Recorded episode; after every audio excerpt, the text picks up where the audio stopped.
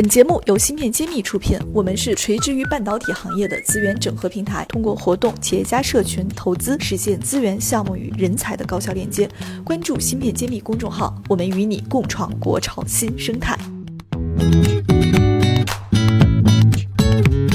观众朋友们，大家好，我是芯片揭秘的主播幻石。欢迎大家观看《芯片揭秘》。我们今天的话题呢，将围绕智能汽车与芯片应用这一当下最热的话题。我也请来了几位非常硬核的嘉宾。第一位呢是安纳新半导体的创始人兼董事长谢志峰，谢博士，简单介绍一下自己吧。因为这个安纳新可能在大家听起来也是一家比较新的公司。大家好，我是半导体芯片制造和设计这个产业的一个老兵吧。大概一九八八年入行进 Intel，呃，之后呢，在集成电路的制造业做了二十多年，那么最近十年主要做芯片的设计和芯片的后端的那个系统产品。那么安纳新就是一家呃芯片的系统产品公司。那我们专注汽车和公控类的存储芯片。好的，那我们来请出第二位嘉宾是地平线市场拓展与战略规划副总裁李星宇李总。啊，请李总跟我们大家打个招呼，也介绍一下自己。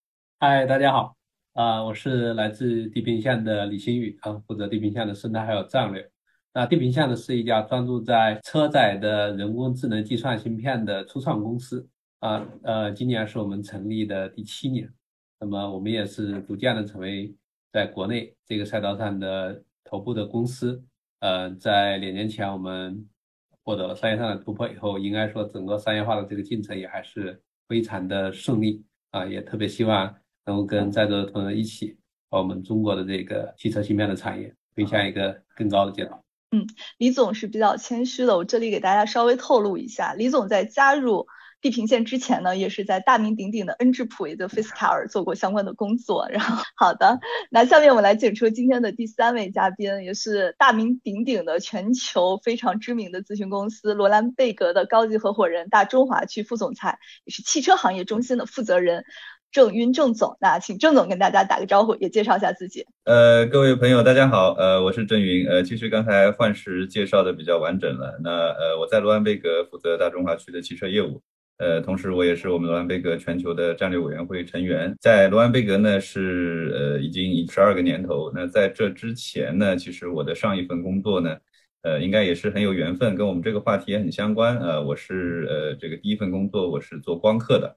我是在美光科技，呃，负责这个高级光刻工艺，呃，所以也是这个回到这个我们说老赛道上，今天做一些探讨。那么我们罗安贝格团队呢，在汽车领域深耕比较深，呃，目前我们有市场上规模最大的这个战略咨询团队，呃，那么同时对于一些新兴的话题呢，我们是持续的做跟踪和相应的研究。那么呃，之前也是有幸和这个新宇总这边，我们和地平线也共同发布过一些这个白皮书报告。呃，那么以这个自动驾驶、智能座舱，呃，包括我们说整个数据化转型的一些核心的汽车产业趋势呢，呃，是我们罗安贝哥关注的一个重点啊，所以今天非常这个荣幸啊，能够参与到我们今天的这么一个呃沟通当中来。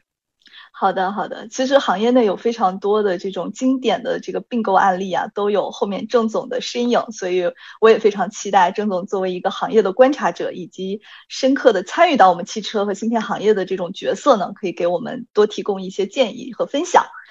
好的，那下面我们来进入第一个话题啊，其实第一个话题也是也是一个老生常谈的话题，我就是讨论芯片的缺芯问题。但这个数据呢，其实我会发现到二零二一年呢，这个数据会更明显，因为我拿到的数据说，全球汽车因为缺芯累计减产就有一千多万辆。所以这个数据还是一个比较大的一个刺激了。那我们最近呢，又国内也有一些这个疫情和防控的一些影响，但是海外的大厂呢，我们会发现像瑞赛啊、依法半导体，他们虽然也会有这种扩产的计划，但是呢，可能短时间之内他们的拓产都不会就是立竿见影的取得一个直接的对供应链的一个帮助。所以我第一个问题就想。就这个最近最最近两年啊，一直在缺芯的一个问题，请各位嘉宾来聊一聊，大家如何看待芯片供应链这个缺芯的问题？那么也想顺便问一问，是不是我们等扩产这个周期是一个唯一的出路？这种趋势之下，有没有什么更好的解决办法？呃，那这个话题呢，我想要不先从这个罗兰贝格的郑总先开始，先谈谈我的这个呃漏见哈，然后也请这个呃谢博和这个辛玉总指正。呃，那么首先第一个呢，我觉得整个缺芯的这个问题呢，可能在近期啊，我们说这个两三年之内，我们还是会持续的遇到挑战。呃，主要原因呢，是我们说这讨论呃这个整个车辆的这个升级呢，大了说呢，是从一个交通工具。呃，升级到一个大的这个智能终端啊，那么呃，往小了说呢，其实很实际的，就是从燃油车呃会快速的这个呃变叠成这个新能源车，呃，那么从整个大的这个功能性消费者的一些需求角度上来看呢，就本身它的这个需求啊，这个传统燃油上我们说如果。按照平均这个五百个这个芯片的这个使用需求的话，新能源车可能需要这个将近一千到两千个啊，这个是大概的一个这个数量级的一个一个差异。呃，当然我们说包括就是说像一些核心的这个 MCU 在燃油车上，然后包括在新能源车上也有大量的这个需求。呃，那么虽然说我们说包括刚才这个主持人提到的一些大型芯片厂呢，的确在加快相应的这个产能的一个扩张。呃，但是由于一方面就是说在需求端啊，我们说整车的智能化、网联化，包括像电动化的这个转型的这个呃速度呢，我们还是可以看到，就是扩大大的产能可能还是呃比较难这个跟上这个需求的这个问题。呃，所以我们也看到，像包括一些这个头部的车企啊，特斯拉、大众，呃，他们在这个呃今年和明年还是会受到这个比较明确的这个。呃，芯片短缺的这个影响，呃，那当然了，就是现在的这个主机厂呢，大家也都是身经百战。那么在这样一个呃比较有挑战性的这么一个呃环境之下呢，我们也看到，就是说，呃，有比较多的这个自主合作开发，或者说自主合作研发这个芯片的这一些举动，呃，包括像这个呃比亚迪，然后包括像特斯拉，然后包括我们也看到像 Stellantis，大家都在做一些积极的这个呃自主的这个动作。那么，呃，当然就是说，也有强强调这个，像比如说这个供应链控制的啊，去调整这个供应渠道的，呃，这里面有这个像比如说现代啊，然后它可能是从恩智浦，然后像意法半导体、像瑞萨这样比较多元的这个供给的渠道去找一个平衡，呃，那当然我们说这个，呃，像呃国内的车企呢，像上汽啊、长城啊、理想啊。呃，应该说也是像和我们呃李总的这个地平线啊，然后去加强很多合作，呃，所以我觉得呃这些从这个中期层面上，大家的这个战略动作还是蛮多的。那当然从短期的一些视角来看呢，其实大众也做了一些尝试，就是所谓的这个芯片预警系统，呃，那么看看就是说如果在芯片呃大规模缺失的情况之下。那么他们也提供了，或者说提出了这个一百多种的这个替代技术方案，我们看看他们具体怎么去执行。那么也包括我们说一些非常呃超短期的权宜之计啊，就是我们也看到有一些产品啊配置啊做了一些调整啊，然后呃这个让让这个在时间上打一个这个时间上的一个交叉啊，然后把一些部分功能呢先做一定的这个趋势。呃，所以我觉得整个大面上来看的话，最为关键的原因还是说短期之内。呃，这个呃快速爆发的这个需求，那么和我们说，呃，在过往燃油车时代，因为整车的汽车芯片的这个呃附加值，相较其他的我们说高功能的这个呃高算力的芯片，然后或者说一些智能手机芯片，它的这个单个芯片的盈利性不高啊，所导致的这么一个情况，呃，所以我觉得这个是对产业来说是一个有喜有忧的一个这个结果啊。当然，好的方面是说整个产业在转型。带来了大量的这个创新机会，呃，但它不好的方面呢，就是这里面时间节奏的一个把握是需要大家共同去克服的，呃，所以我的大面上的一个观点呢，就是说，呃，近两年这个问题会持续存在，呃，但是呢，就是呃，肯定会有这个比较好的一个缓冲啊，大面上是这么一些这个观点。好的，郑总，这个从各个角度评述了一下这个问题带来的这个持续性。呃，这个今天我们谢博士和李总都属于做芯片的供应商了，供应公司。那我们先请李总来回答一下这个问题，你们是否是有这样的一个预判？那从合作的角度上来说，地平线怎么看待这种缺芯的问题？然后从李总您做产业多年研究的角度上来看，有没有什么新的解决思路？也可以跟分享一下。嗯，好的，谢谢黄老师。那我也沿着刚才郑总的这个分享接着往下啊，那就不再重复郑总刚才已经是很精彩的这个分享。那应该说我们看到这个缺货的现实，现在进一步的这个发展的局面是，不但是芯片在缺，连生产芯片的设备都在缺，所以这就直接导致一个问题，就是即使你愿意去扩产能，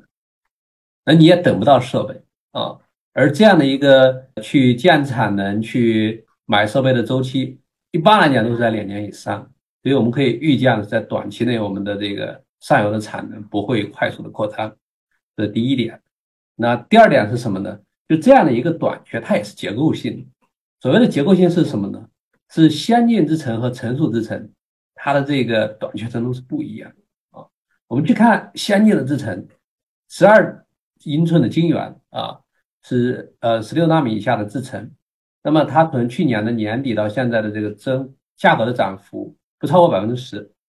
那么对应的呢，八寸的晶圆，六十五纳米以上的制程呢，它的这个涨幅超过百分之三十。仅仅从这个增幅上，我们就可以看到，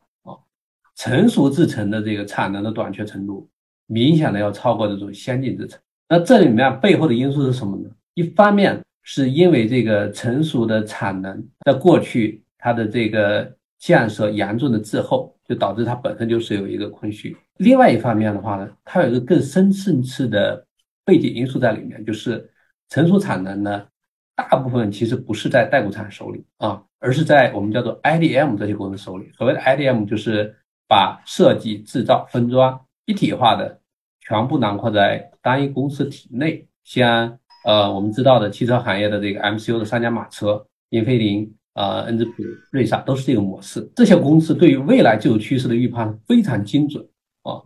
那么之所以不愿意扩产，是因为这种落后的产能一旦建起来了以后，而技术呢又往前去演进。那么它生产出来的芯片很可能就会变得过时，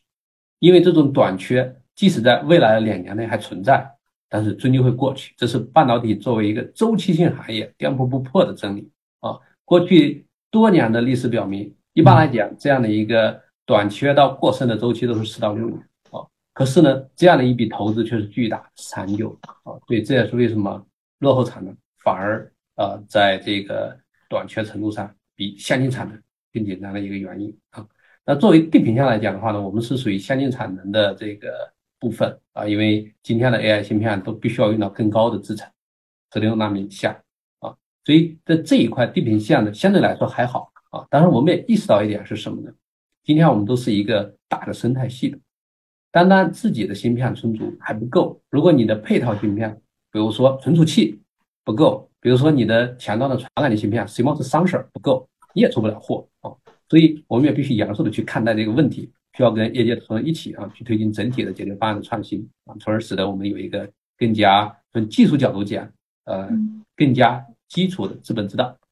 谢谢。嗯，就是李总讲特别好哈，一枝独秀不是春，必须得大家都得百花争鸣才可以。那谢博士就刚刚两位聊完之后。因为大家都聊到了有厂很重要，我知道您是有厂的，我不知道您会对这个问题有什么样的补充吗？啊，郑总和李总基本上把我想说的话也差不多说完了。我说啊，完全同意他们的观点。呃，我只想加一下，就是说，呃，我们前面李总已经说到了，就是说你说芯缺芯片的这个这个后背后的因素有很多，设备是一方面，那我们其实还有一个更大的一个一个短板是人才的需求，就其实。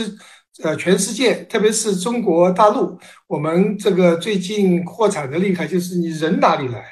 呃，所以说人才的短缺，有经验人才短缺，也是我们缺芯片的一个重要因素。另外一方面呢，就是我们那个还有资金。实际上，呃，你你回看这个过去的三十年吧，就是说从台积电呃成立到现在三十多年，这个代工这个兴起以后的话。那么其实一个过程中，我们呃不断的在增加投资，大多数代工厂是亏钱的。你你说我们现在很火，中芯国际在涨价，呃这个联电呐、格物方嘴其实你把他们成立到现在到那么多年加起来，它是亏钱的。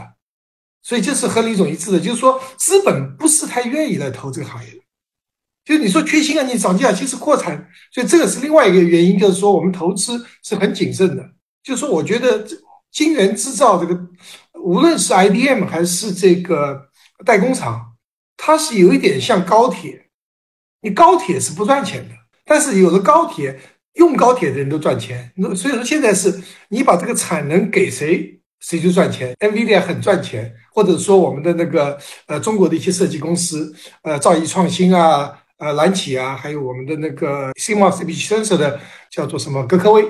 他们赚钱是赚方队的钱，而制造业它实际上它的呃这个周期性，在好的年头台积电赚大钱，大家赚小钱；不好的年头，除了台积电都在亏钱，所以这是另外一个因素，就人才和资本这方面也是一个因素，好吧？我就补充这两点。嗯，感觉大家说完了之后，还是没有什么特别 乐观的一个趋势能出来。不乐观，不乐观。我们本身是呃很难乐观的。干嘛别人花钱让你赚钱呢？人家不想扩产，就是 而且我不扩产，我能涨价。所以说，呃，保持这个饥饿状态是制造业希望看到的。补充一句啊，就是曾经有过一个这个经典的段子啊，就是这个存储器行业呢有一年这个形势特别差，然后呢后来呢就有一家主要的这个存储器公司呢，它的这个工厂发生了火灾。一把火烧过以后，立马形势大好，所有的供应商涨价了百分之三十。对我们去年看到很多消息也有哈，这个马来的火灾也看到了，所以不知道真假，但是从这个效果上来看，该停产的公司还是蛮多的，所以这个确实大家也很担忧。本期节目先告一段落，下期我们将请三位专家和大家共同探讨，在汽车智能化的趋势下，当下非常火爆的 MCU 芯片地位会不会被撼动？还有哪些芯片会迎来新的突破？那谢谢大家，大家再见了。芯片揭秘，汇聚精英智慧，打造 IC 人专属发声平台，传播专业知识，科普芯片魅力。剖析产业热点，揭秘行业发展趋势。我是主播幻石，我是主讲人谢志峰，欢迎大家关注《芯片揭秘》。